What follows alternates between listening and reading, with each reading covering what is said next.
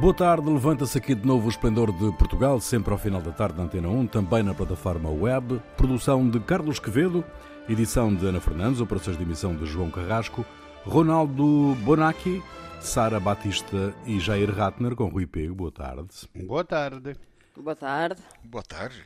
Marcelo, Marcelo Rebelo de Sousa já avisou se o orçamento do Estado para 2022 for chumbado pelos partidos na Assembleia da República, estamos perante um cenário de eleições antecipadas. O Presidente da República recebe amanhã os partidos.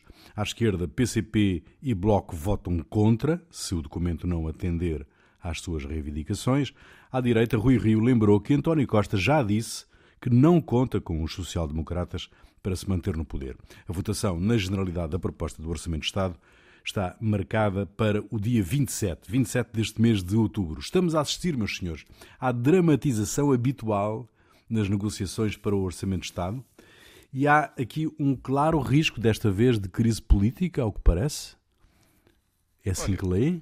É, todos os anos, uhum. nessa altura do ano, parece que é, como é a, a sessão de outono. Sim, começa é, o outono e também começa. Começa o outono, começa o, a, uma situação semelhante, né? Desde que não, desde quando deixou de haver um acordo prévio assinado para aprovação do orçamento.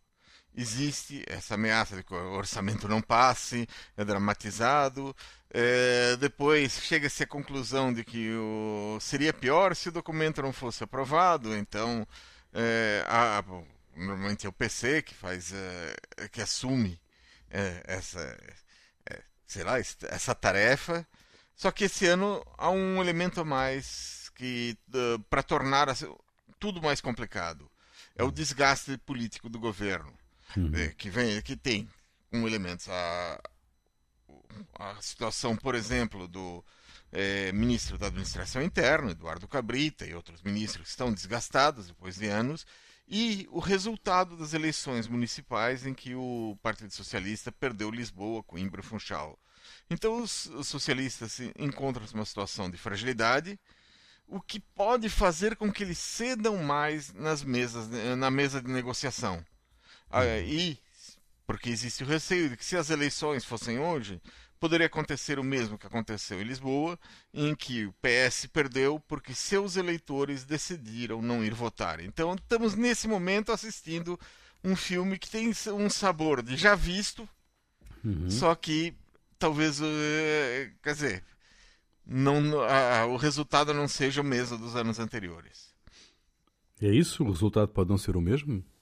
Uh, Sara? Eu, por acaso, eu por acaso não sei se partilho bem da opinião do, do Jair, porque eu acho que realmente parece que é o outono all over again, como acontece todos os anos, Uhum. Mas aqui, e acho que esta estratégia do Bloco de Esquerda e do PCP é mais um poker face, um bluff, porque uhum. duvido o que é que o PCP tem a ganhar em votar contra.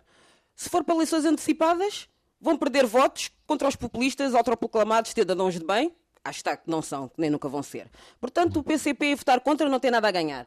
O PSD em votar contra, ok, uh, se juntar-se ao, ao, ao, Bloco e ao PCP, que eu acho estranho, mas ainda assim ir a eleições antecipadas para o PS, que está atualmente numa crise interna de liderança, e se o PS, e se, PSD, PSD, PSD, desculpa, PSD desculpem, e se o PS tomou as devidas lições das autárquicas e pudesse aproveitar disso, se fôssemos agora para eleições antecipadas, não sei até que ponto que o PS não podia voltar a sair a ganhar.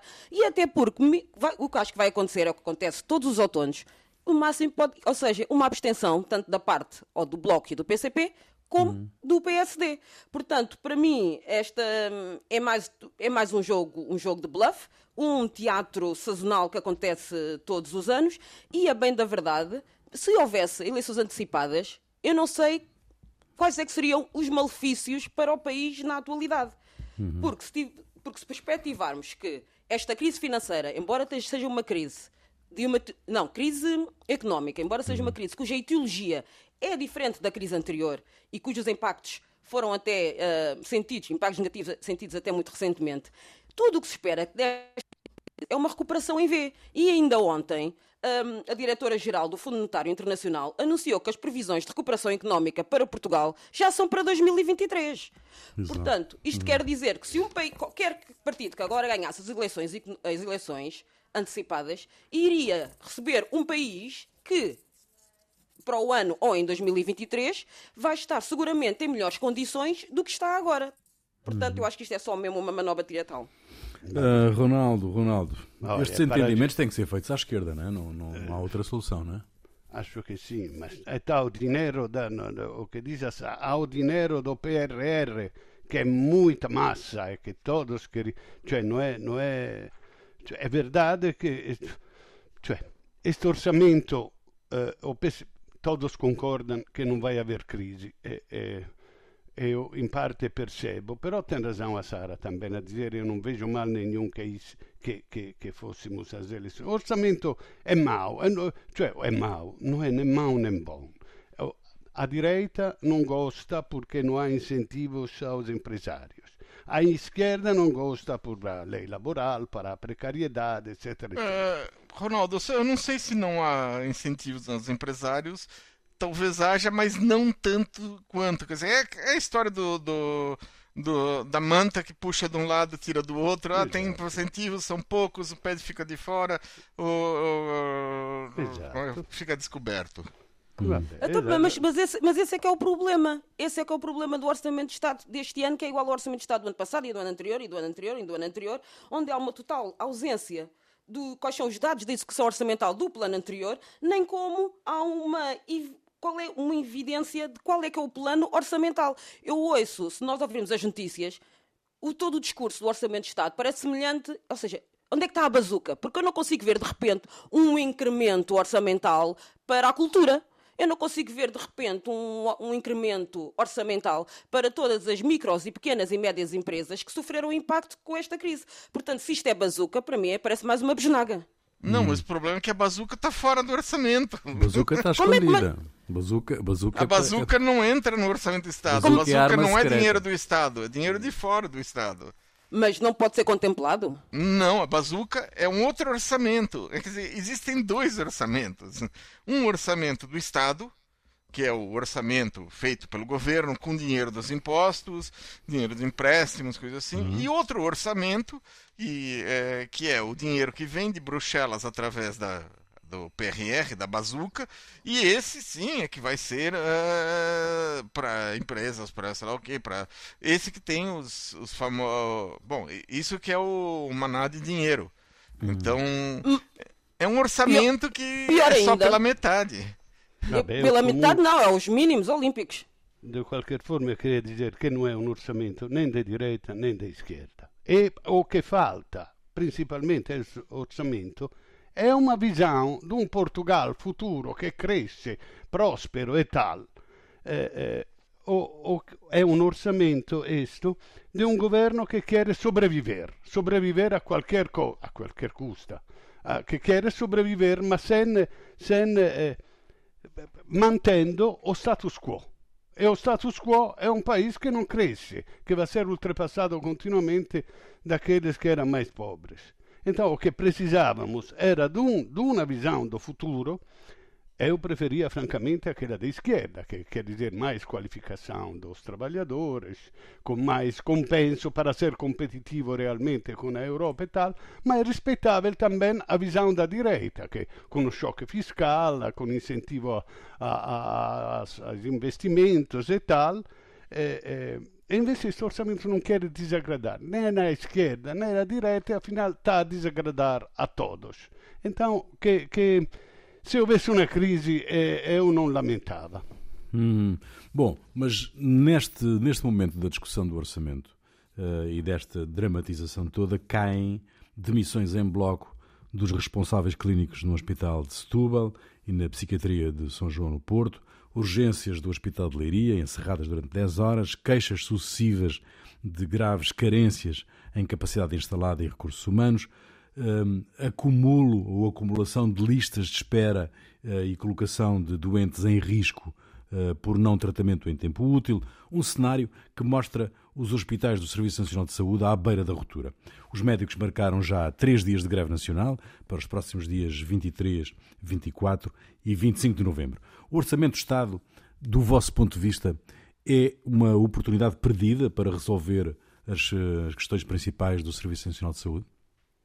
Eu acho que sim, acho, acho que sim. Depois vamos falar do a DSM. Tem razão o bloco da esquerda. Os, os médicos deviam dar a exclusividade a SNS, ser muito melhor pago, porque tem que ser, não podem fugir para o estrangeiro onde ganham três vezes mais. Tem que ser melhor pagos, mas tem que dar a exclusividade para não se ver este espetáculo piedoso que é o mesmo doutor que, que manda no privado. É uma coisa que. que então, é, gasta mais dinheiro, o Estado está a pôr mais dinheiro na saúde, os nossos heróis però não são contentes, não querem, não gostam, tem que reestruturar, reestruturar a saúde de forma que funcione e com esta relação com o privado. Se um quer ir no privado, paga. Se, um, se não, é grátis para o, quem vai para o SNS. Esta coisa das convenções, das coisas, eu não gosto nada. Devia hum, ser exclusivo eu... e para todos.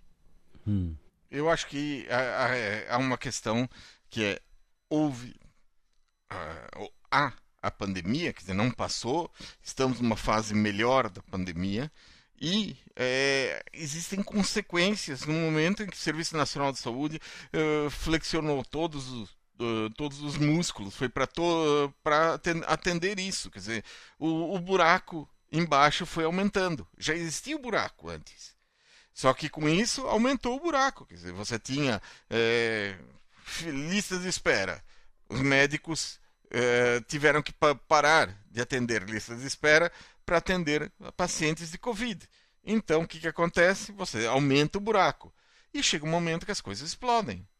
É, não é. Era até esperado. Agora, não é um orçamento que vai resolver isso de uma vez só. Talvez o dinheiro da bazuca ajude a resolver alguma coisa nesse sentido. É, mas é, eu, a questão é que o dinheiro da bazuca não está tanto ligado ao como é? Aumento de salários, porque uma, o dinheiro da bazuca vem é, de uma, uma vez só. Você não pode pôr o dinheiro ali para aumentar os salários e ano que vem e, não supostamente diminuir. É um, e supostamente é para, eh, digamos que, ações reprodutivas, não é? É, é. Então, mesmo que isso signifique se você ficar. E há, uma situação concreta em Portugal que é falta de médicos. Como Apesar é que do que dizem as, eh, as, eh, as ordens, a ordem dos médicos, existem falta de, existe uma falta de médicos em Portugal. É necessário formar mais médicos, até porque os médicos que são formados no serviço público ou saem ou para o setor privado ou para o exterior, Uhum. para ganhar muito mais. Então é necessário ter mais médicos, abrir mais uh, oportunidades para pessoas que querem fazer medicina. Uh, eles não, não precisam ter notas de 19 ou 19,5 para chegar lá.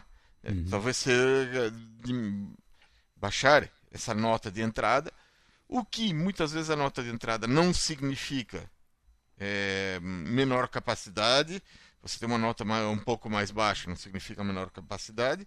Simplesmente que a pessoa teve um percurso diferente no, durante a sua escolaridade obrigatória. Hum, Sara, como é que se estanca? Como é que se estanca esta saída de profissionais do Serviço Nacional Bem, de Saúde? Bem, a fuga, a, exatamente. Eu queria, queria estender esta fuga de cativos de funcionários de, de, do Serviço Nacional de Saúde, não só aos médicos, mas também aos enfermeiros. Hum. E isto é um problema que não é de agora. É claro que, como o Jair disse, e com muita razão, hum, a falta de resposta do Serviço Nacional de Saúde a muitos dos problemas de, de, saúde da população é um problema que já existia há muito tempo. E o impacto da pandemia sobre esse problema é falado desde o início. Não foi só ao nível hospitalar, mas também ao nível dos cuidados de saúde primários. E a fuga dos profissionais deve-se não é somente às questões salariais.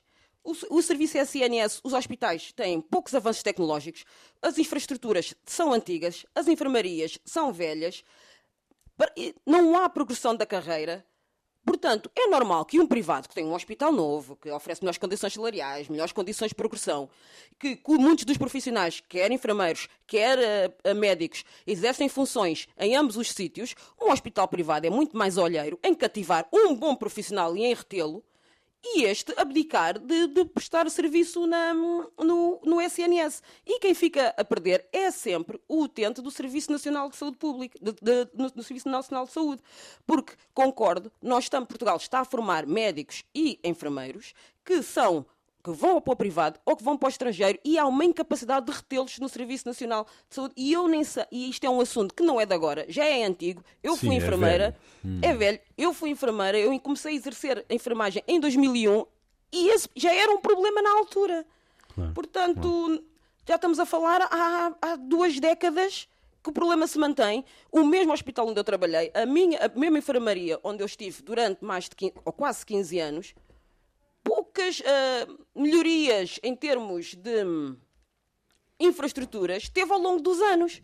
Uhum. E, e estamos a falar de uma enfermaria que, modéstia à parte, o corpo, tanto clínico, mas de enfermagem, altamente competente, altamente empenhado, mas realmente se não te dão as boas condições para trabalhar e se o hospital vizinho privado até te paga melhor, oh, meus amigos, estamos à espera do quê? Hum.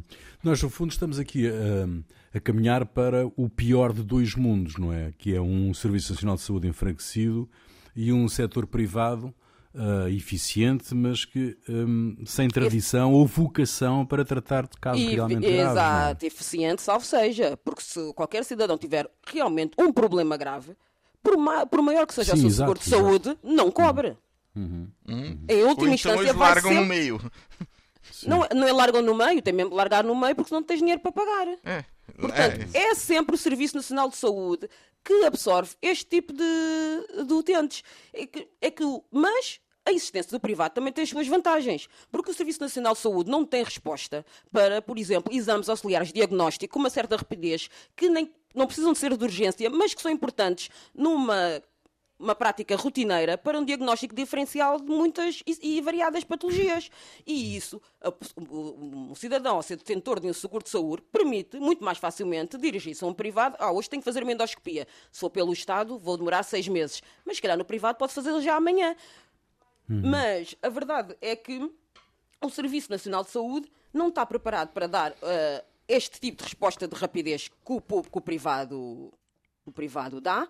E, ao mesmo tempo, o privado não tem a capacidade de atender os doentes realmente críticos e que realmente custam dinheiro uh, em termos de saúde, que o Estado é que garante.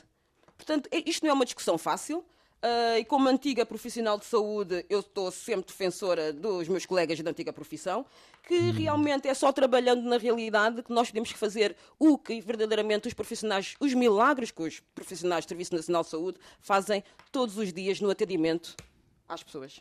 Esta discussão, esta discussão que os médicos vêm lançar agora para a mesa, eh, que, que não é nova, que é antiga, que nós sabemos, eh, que se tem vindo a arrastar, pode perturbar, pode desequilibrar de alguma maneira eh, as negociações para, para a votação do Orçamento de Estado? Honestamente, acho que não. Sim, quer dizer, vai entrar alguma coisa no orçamento do Estado, provavelmente. É, é, eu acredito que durante a negociação, para ficar bonito no, no, no final, Sim. eles vão aumentar ó, mais 0, alguma coisa por cento para isso, para para, sei lá, os enfermeiros, os médicos, ou mais isso para equipamentos, e pronto. É, não há muito mais o que se possa fazer dentro do orçamento. É, é, até porque eu, tô, eu nem sei como é que o Orçamento de Estado quer reduzir os custos associados ao recurso a médicos tarefeiros. Que, por exemplo, só no, no ano 2020 teve um aumento de 10% face ao ano de 2019. Tantos médicos que foram, que fugiram para o privado, que o, o, Estado teve que contratar à tarefa médicos para prestarem serviços, nomeadamente nas urgências e tudo mais. E eu nem sei como é que o Orçamento de Estado vai uh, acatar esse tipo de, de questões, mas duvido que a greve do, dos médicos e também uma greve de enfermeiros, que à partida também vai estar agendada para o mesmo mês, tenha algum impacto no Orçamento de Estado. Muito bem, vamos saber como estão as coisas nas saídas de Lisboa e do Porto neste final de tarde de quinta-feira com o Serviço Nacional de Informação de Trânsito da Rádio e Televisão de Portugal. Até já.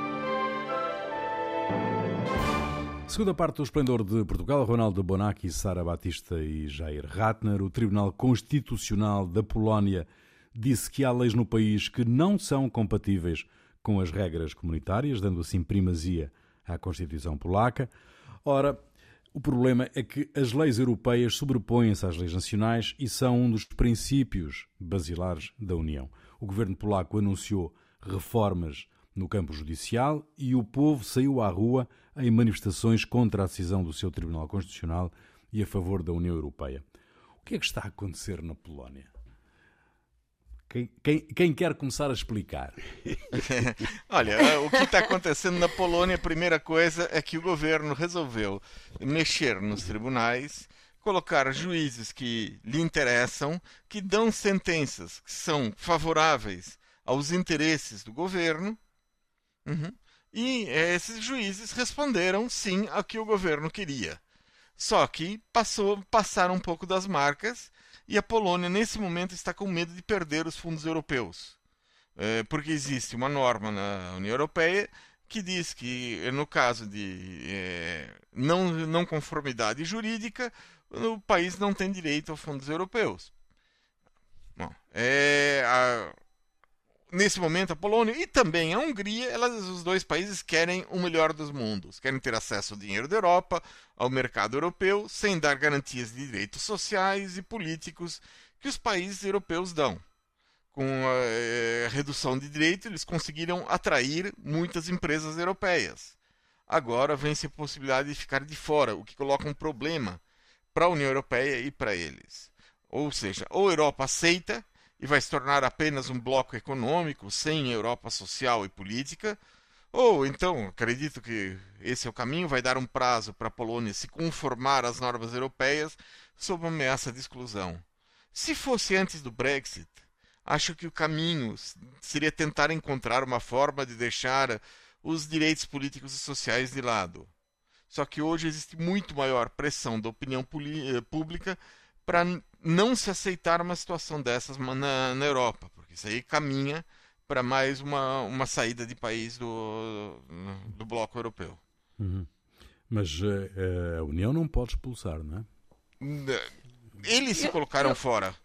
Hum. Sim, mas a não, União não pode tomar a iniciativa de Não existe, não existe, não é previsto a expulsão. Acho hum. que devia ser implícito. Olha, eles disseram, permanecer na Europa para promover a sua riforma a partir de dentro. Eu acho isto perfeitamente legittimo. É como quando num país um, um, um, partido é contra alguns artigos da Constituição e promove, luta, age para mudar a Constituição. Acho isso muito. Mas, até que a Constituição em vigor, tem que respeitá-la. Ou seja, eu luto para mudar, mas não posso dizer, ah, io deste artigo não concordo, então não vou... É como aquele juiz que, que, que estava a instigar a, a desobediência civil. E, e, depois a supremacia europeia, da lei europeia sobre a nacional, é, é, é uma parte da soberania que os Estados cedem à Europa quando entram na Europa. É uma, uma condição sine qua non. Não pode um entrar e depois dizer, ah, ma eu, a minha Corte Constitucional é acima. Então, se, cioè, dever, por isso digo, deveria haver um mecanismo automático che quando un eh, non riconosce mai a supremacia da lei europea, como a Hungria, que, que não está a respeitar a, a separação dos três poderes, um mecanismo automático diz: se é assim, 15 dias para arranjar-se, nós estamos fora. Estão fora com todos, hard Brexit, cioè con, un, con una saída violenta ou não, mas não podem, cioè não é admissível que um eh, eh assina acordos e depois dice no, agora mudou o nosso entendimento político, não vamos respeitar. No, o Estado é o Estado. O governo que muda não interessa a ninguém. Tem que respeitar os acordos uh, que são condi condições sine qua non para estar na Europa. Uhum. Quem não quer, sai, não é, uh, Sara? É mais não- ou menos isso, porque eu não, eu não Quem sei até subscreve um acordo depois tem que o cumprir, Oh, não é? Ora, nem mais. Eh, Pertencer à União Europeia implica, e como o Jair e o, e o Ronaldo disseram e muito bem, eh, aceitar o primado do direito comunitário da União Europeia face à legislação nacional de cada Estado-membro. Em aspectos fundamentais, isto não é em tudo, é em aspectos fundamentais. E um desses aspectos é a independência do Poder Judicial e a liberdade de expressão, que a Polónia está, francamente, desde que este Partido Nacionalista entrou em poder em 2015, a quebrar. Não é.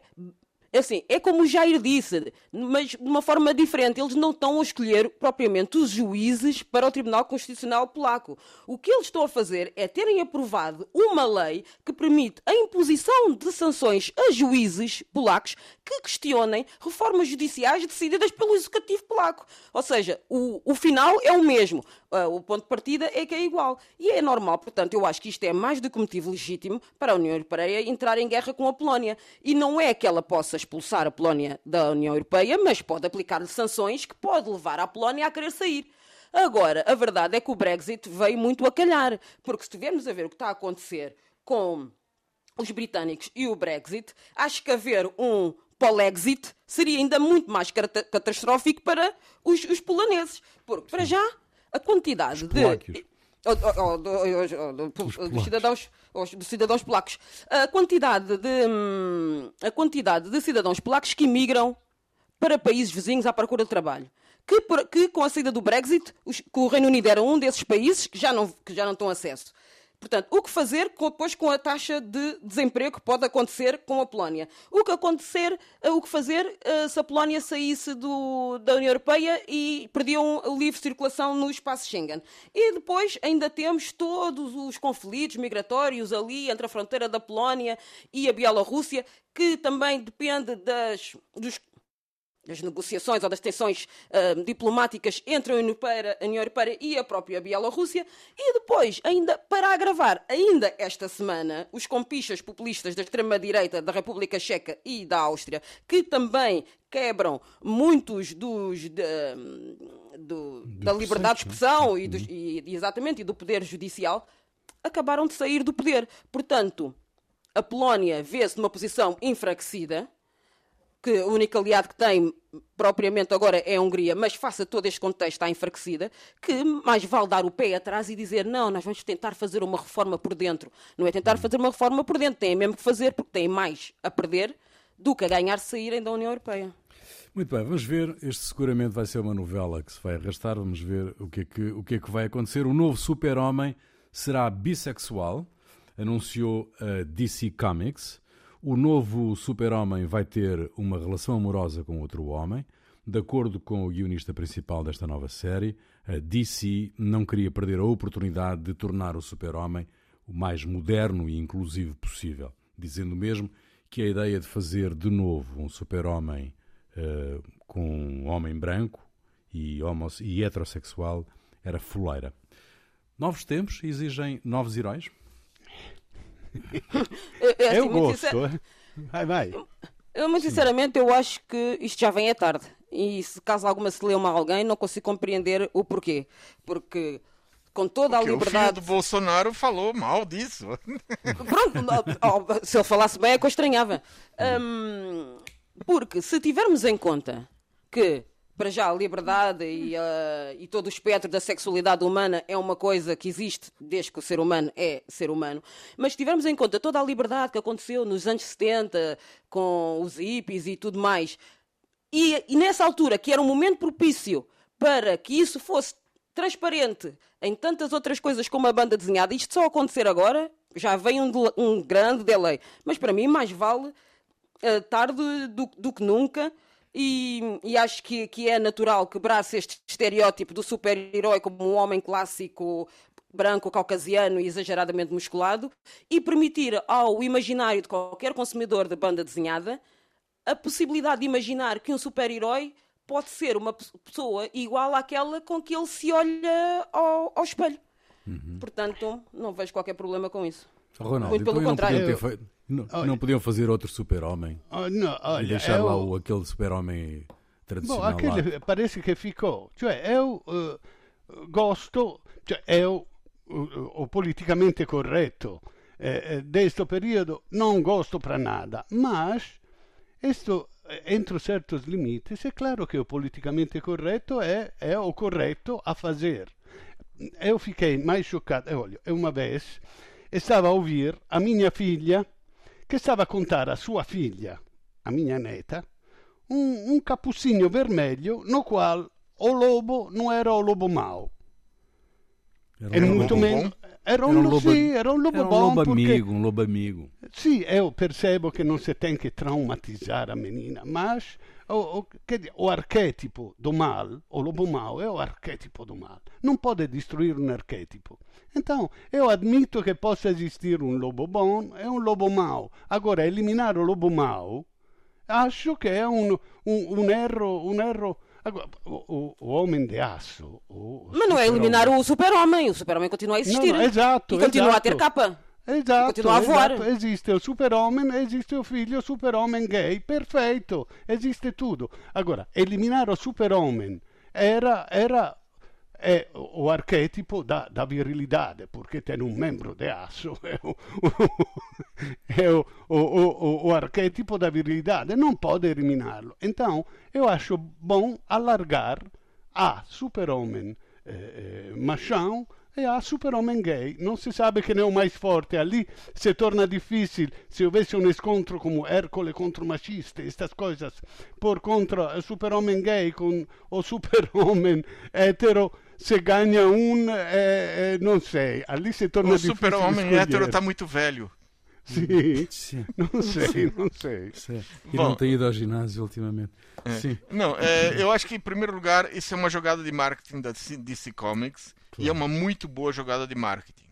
Certo. Eles, a DC Comics conseguiu fazer com que o mundo todo falasse do Super-Homem mais de 80 anos depois do seu lançamento, quando as pessoas já tinham começado a. "Bah, ninguém mais compra Super-Homem, ou coisa assim. Quem compra Super-Homem? Tem tantos outros desenhos assim.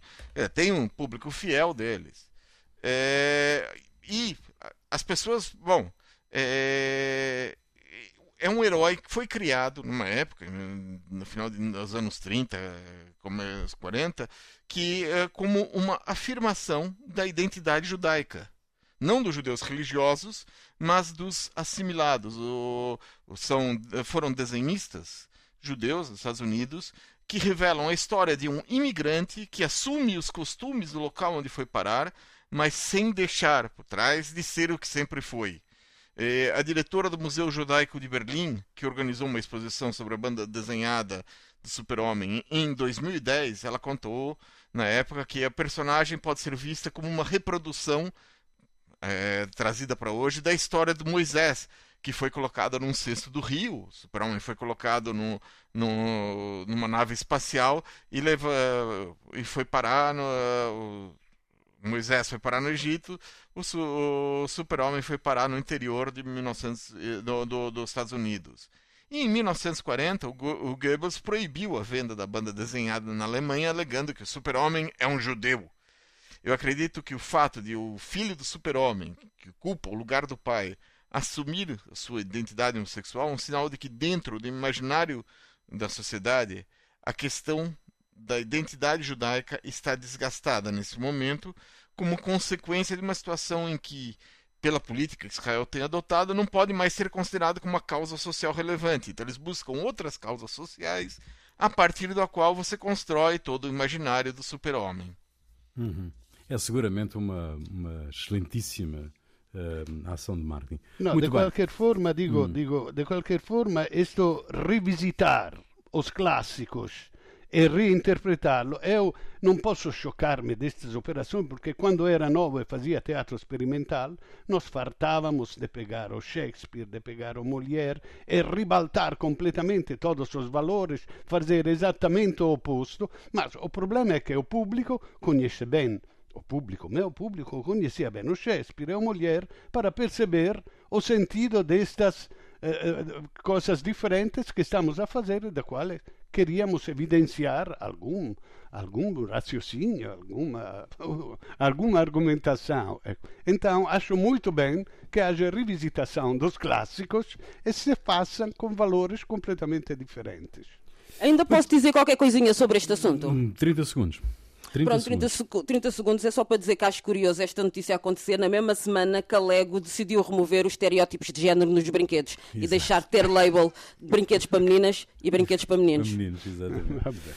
Muito bem. Um, Ronaldo, uh, começo por ti. O que é que te fez perder a cabeça esta semana? Olha, a notícia é que a Polícia Judiciária suspeita que algumas, se não todas, as obras de arte da coleção do João Rendeiro sejam falsas. Aconteceu assim. Pelo desfalque do BPP, 124 obras de arte de João Rendeiro foram apreendidas 10 anos atrás. Mas como a polícia não sabia onde sistemá-las, pediu à mulher de João Rendeiro se podia fazer o favor de guardá-las. Era só tirar um pouco de pó de vez em quando. Não, não, uh, Ficava bonito sei. na parede. Eh, sim, eu não sei se ela até pediu algum dinheiro para este serviço, não sei. E agora, uh, se foram substituídas por cópia, significa que há bastante tempo os seus bons advogados, de João Rendeiro, o avisaram que depois de todos os recursos que podiam fazer, ele com certeza ia perder. Então, ele teve todo o tempo para planear a sua fuga e levar consigo as suas obras preferidas. É o clássico. Uh, confiar a raposa à guarda do galinheiro. Exato. Sara, Bem, esta semana diria que perdi a cabeça com o facto de, apesar de ter havido reconhecimento pelo Presidente dos Estados Unidos da América sobre o 11 de outubro como o Dia da População Indígena, esse dia ainda está longe de ser um feriado federal e muitos dos Estados dos Estados Unidos da América não aceitaram este reconhecimento e preferem o feriado em vigor, que é comemorado no mesmo dia, que é o Dia do Cristóvão Colombo.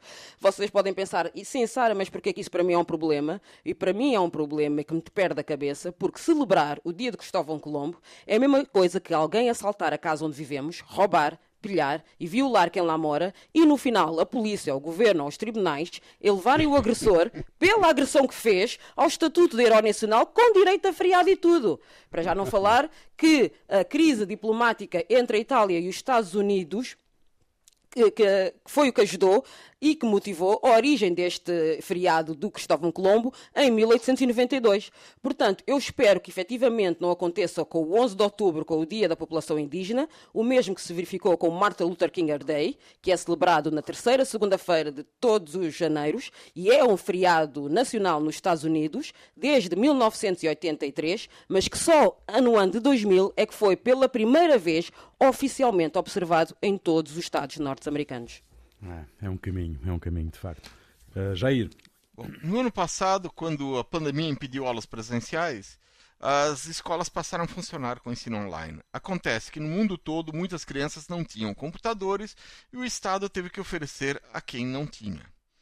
Nos Estados Unidos, os computadores vieram com alguma coisa a mais. Segundo o Centro para a Democracia e Tecnologia, 80% dos professores nos Estados Unidos relataram que os computadores que foram disponibilizados através das escolas no país vinham com software de monitorização que permitia às escolas saberem tudo o que os alunos faziam no computador, sem privacidade na navegação, no conteúdo das mensagens que enviavam e recebiam, e até mesmo no nome das pessoas ou nos dados das pessoas que, que eles contatavam através do dispositivo além de ser uma invasão da vida privada, trata-se de uma discriminação social. Isso aí acontecia só para quem não tinha condições de ter um computador próprio. Quem tinha dinheiro comprava seu computador e mantinha a privacidade. Muito bom, muito bom. Ronaldo, a uh, música é tua. A proposito do Lobo Mau, eh, eh, só pelo titolo, eu eh, trouxe a música Attenti al Lupo, Lucio Dalla, 1990. Fica aí então, Lúcio Dalla. Nós voltamos dois oito dias. Até lá.